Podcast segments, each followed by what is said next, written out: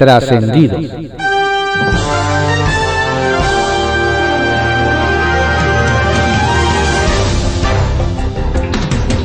Continuamos con la audiosíntesis informativa de Adrián Ojeda Román, correspondiente a hoy, sábado 25 de septiembre de 2021. Demos lectura a algunos trascendidos que se publican en periódicos de circulación nacional. Templo Mayor, por Fray Bartolomé, que se publica en el periódico Reforma. Con los ojos cuadrados se quedaron varios senadores cuando su compañero, el morenista Armando Guadiana, acusó a investigadores mexicanos de hacer turismo académico con recursos públicos. Y es que muchos consideran que el viaje que hizo el coahuilense a Madrid en diciembre de 2019 para asistir a la COP25, en la que se discutió el calentamiento global, fue puro turismo parlamentario. Primero, porque con todo y que entonces era el presidente de la Comisión de Energía de la Cámara Alta, no más no se entiende que representará a México quien es conocido como el rey del carbón, pues ha hecho su fortuna con minas de ese combustible, uno de los más sucios del planeta. Y más aún, porque hay quienes cuentan que lejos de verlo concentrado en su misión legislativa, andaba muy contento en un lujoso restaurante de la calle Jorge Juan del Barrio de Salamanca, departiendo con su amigo el empresario Alonso Ancira, quien fue detenido ese mismo año en España y en esas fechas enfrentaba en libertad un proceso de extradición. Seriamente comprometida quedó la autonomía de la Fiscalía de San Luis Potosí, con la renuncia de Federico Arturo Garza Herrera, quien asumió como fiscal en 2017 y debió permanecer en el cargo hasta 2024 alegando razones personales, quien fuera colaborador de gobernadores del PRI como Gonzalo Martínez Corbalá y Fausto Zapata, dejó el campo libre para que Ricardo el Pollo Gallardo, el polémico pebemista y muy cercano a Morena, que asumirá mañana la gobernatura, pueda colocar en su sitio a un fiscal carnal pues no se suponía que el nombramiento de fiscales transaccionales tenía como principal objetivo evitar el sometimiento a la voluntad del gobernador en turno. Es pregunta sin compadrazgos.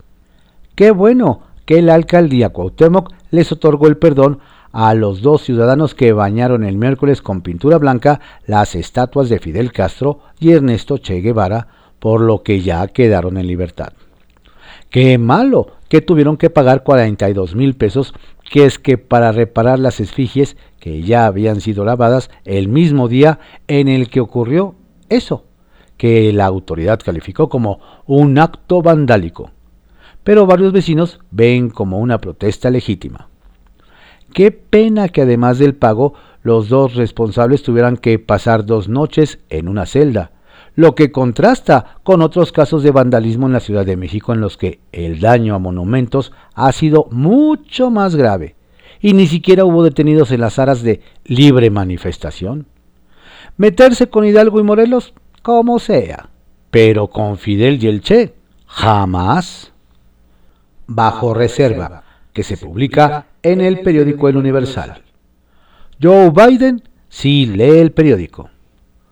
Ayer el presidente Andrés Manuel López Obrador informó que el secretario de Estado de Estados Unidos, Anthony Blinken, no estará presente el próximo lunes 27 de septiembre en los festejos del bicentenario de la consumación de la independencia de México.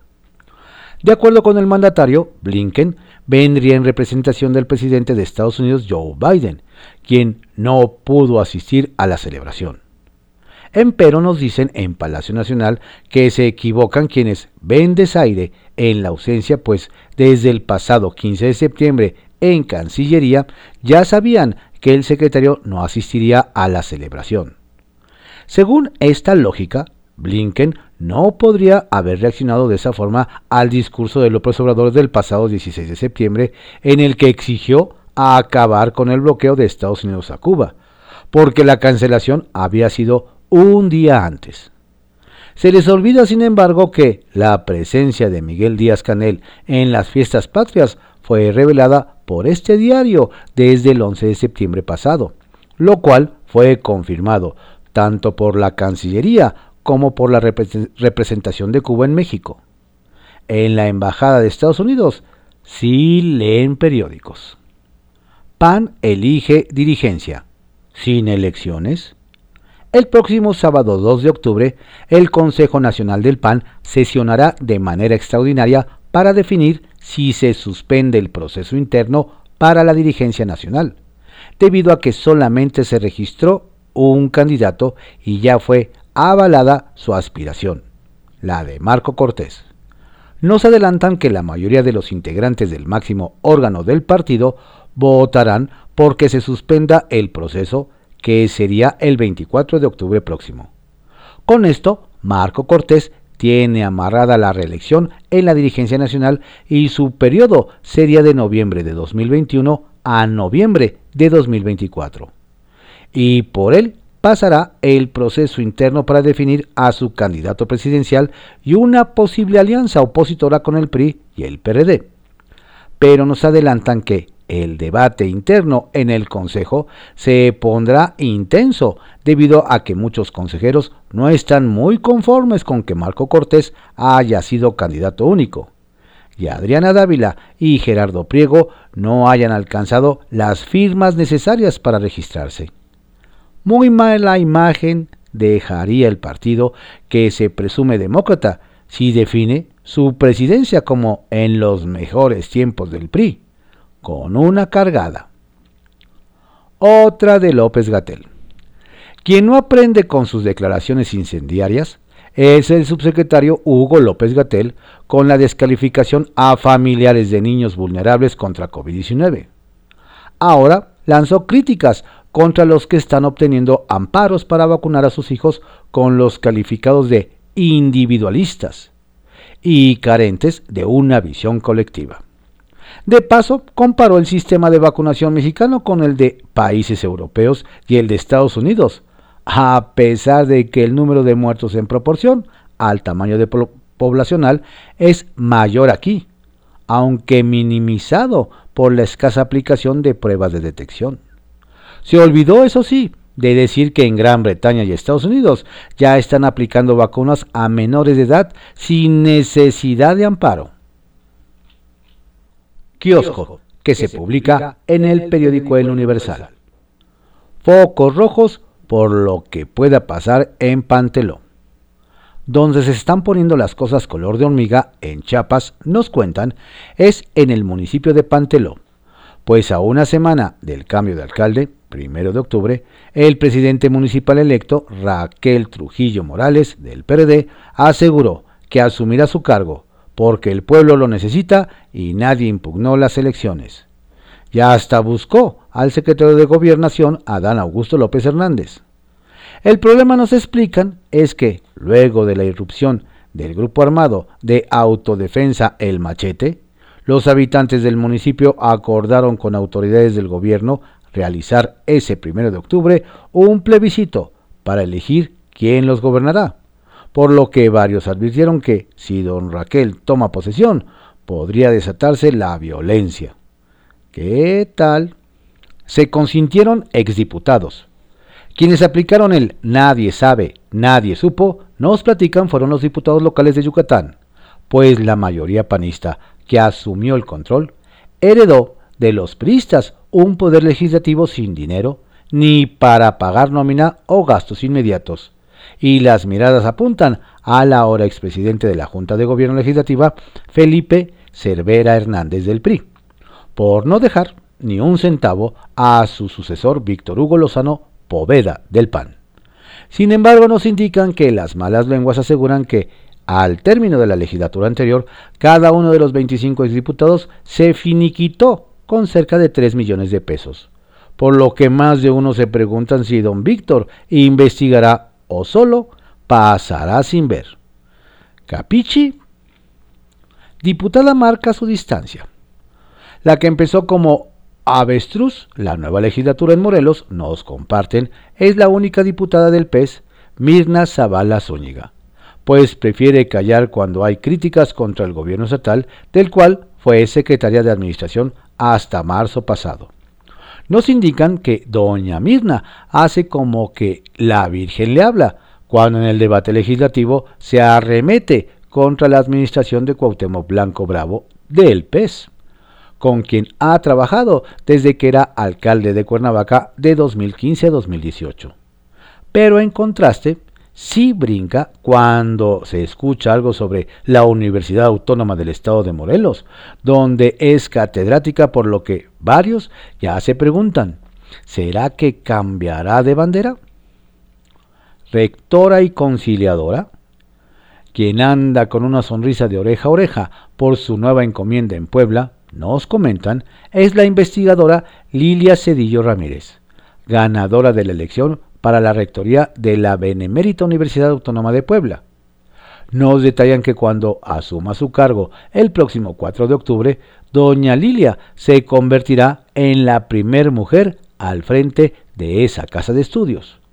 Pero lo mejor de todo es que ayudará a destensar la ríspida relación que hay entre el aún rector Alfonso Esparza Ortiz y el gobernador Luis Miguel Barbosa Hurtado de Morena, que vio con buenos ojos la llegada de doña Lilia. Aunque nos dicen, algunos malpensados andan especulando cuánto tiempo le durará el gusto a don Miguel sin resistirse a abrir un nuevo frente de batalla. ¡Qué malvibrosos! El caballito que se publica en el periódico El Universal. Llega nuevo presidente a Morena en la Ciudad de México. Le platicamos que el 1 de octubre no solo habrá cambios en las 16 alcaldías, sino también en la dirigencia de Morena en la Ciudad de México, pues nos detallan que Tomás Pliego, quien era el coordinador general del Gabinete de Seguridad Ciudadana y Procuración de Justicia en el gobierno de la Ciudad de México, encabezado por Claudio Sheinbaum Pardo, fue designado delegado especial para encabezar el partido político en lugar de Héctor Ulises García Nieto, que como le hemos platicado es cercano a doña Claudia. Nos dicen que don Tomás ya tomó las riendas de la institución política y ha causado descontento entre algunos sectores, pero será formalmente en unos días cuando asuma el cargo. Nos comentan que el exdiputado local tiene la encomienda de enderezar el barco electoral en la capital del país y otras carteras como la revocación de mandato. Pelean hasta el final por cinco concejales. Con la decisión de la Sala Regional de la Ciudad de México del Tribunal Electoral del Poder Judicial de la Federación de quitar cinco concejales a Morena, uno en Coyoacán Guajimalpa, Álvaro Obregón, Cuauhtémoc y Mandalena Contreras para otorgárselas a Movimiento Ciudadano, revivieron los señalamientos de morenistas y de la jefa de gobierno Claudia Sheinbaum Pardo contra los magistrados electorales, a quienes acusaron de ser imparciales y responder a cotos de partidos políticos. Morena impugnará y resolverá en la sala superior quien tendrá la última palabra sobre si MC, que preside en la Ciudad de México Roy Fit Torres, quien defenderá esos espacios, se queda con concejales quienes entran en funciones el primero de octubre, al igual que los alcaldes. Se enredan por comisiones diputados mexiquenses. Los diputados de la 61 legislatura mexiquense no lograron acuerdo sobre la distribución de las 41 comisiones y comités legislativos. Nos señalan que esta vez no ha sido sencilla la negociación para el presidente de la Junta de Coordinación Política, el morenista Maurilio Hernández. Pues contrario a lo que pasó en la anterior legislatura, Morena no tiene mayoría y solo tiene de aliado al PT. Nos dicen, al parecer PRI y PAN han logrado convencer al Partido Verde y Movimiento Ciudadano para ir juntos. Entre las comisiones más disputadas nos dicen están la de seguridad, gobernación y puntos constitucionales que preside Morena y ahora quiere la oposición. Ya pasaron 16 días y la sesión, que está en receso, no ha logrado avanzar. Sacapuntas, que se publica en el periódico El Heraldo de México. Carta al primer ministro. De su puño y letra mandó el presidente López Obrador una carta al primer ministro de Israel, Neftali Bennett, para que se agilice la extradición del exdirector de la Agencia de Investigación Criminal, Tomás Herón, a quien investigan por tortura en el caso de los 43 de Ayotzinapa. En cosa de días, nos cuentan, se difundirá públicamente el contenido de la misiva. Abren con Rosa Isela. Invitada estelar será este fin de semana la secretaria de Seguridad Rosa Isela Rodríguez en Colima. Participa en la apertura de los foros Transformemos Colima, que encabeza la gobernadora electa Indira Vizcaíno, y es la principal ponente del tema, Sembrar la Paz. De esos espacios surgirán propuestas concretas para integrarlas al plan del próximo gobierno estatal. Espino se chivió. Por cierto, al comisionado del Servicio de Protección Federal de la Secretaría de Seguridad, Manuel Espino, le hizo agua su ánimo de renunciar para buscar la candidatura de Morena al gobierno de Durango. Días antes lo anduvo pregonando en público y en privado, pero a la hora buena cambió de opinión. Quizá vio el porcentaje real de sus posibilidades para lograrlo. Anzuelo para dividir. Nos cuentan que se echó a andar una estrategia para hacer creer que la oposición, en especial el PRI, tiene la intención de ofrecer la candidatura presidencial al canciller Marcelo Ebrard pero nos explican es un anzuelo para generar discordia en el gabinete federal, y en ello sí ven la mano de los opositores, pero también de varios morenistas. Infonavit, marca famosa. Se ganó el Infonavit la declaratoria de marca famosa por parte del Instituto Mexicano de la Propiedad Industrial. Con ello, la instancia queda protegida de cualquier uso indebido y cierra el paso a fraudes. El acto fue presidido por la titular de Economía Tatiana Cloutier, el director del INPI Alfredo Rendón y el titular del Instituto Carlos Martínez Velázquez. Trascendió que se publica en el periódico Milenio. Trascendió que en la bancada del PRI en San Lázaro celebraron el robo de comisiones a Morena y felicitaron a su líder parlamentario Rubén Moreira por las posiciones que lograron aun cuando son la tercera fuerza política en la Cámara de Diputados.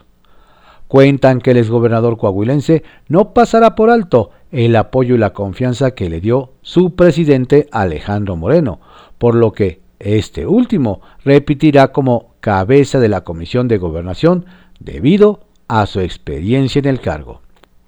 Trascendió que Reino Unido no tiene intenciones de entrar al tratado comercial entre México, Estados Unidos y Canadá, aclaró este viernes el embajador John Benjamin. Eso fue un malentendido. No buscamos humanos al TEMEC porque ese es un acuerdo trilateral. Por lo que tengo entendido, ese tratado ni siquiera contiene cláusulas que permitían que otros países se sumen, expuso tras inaugurar la nueva sede de la representación diplomática en la Ciudad de México y reveló que en cambio su país busca establecer alianzas bilaterales con México y con Estados Unidos. Trascendió que la sesión pública en la que se elegiría a los cuatro integrantes faltantes del Comité de Participación Ciudadana del Sistema Nacional Anticorrupción fue cancelada después de que tres integrantes de la comisión seleccionadora decidieron no participar, en señal de protesta por la forma en que se pretendía desarrollar. La presidenta de ese grupo, Elizabeth Soria, y las comisionadas Ángeles Estrada y Mónica Barrera dejaron la sesión y rompieron el quórum en reclamo después de que Mauricio Reina propuso de último momento un acuerdo para normar las rondas de votación.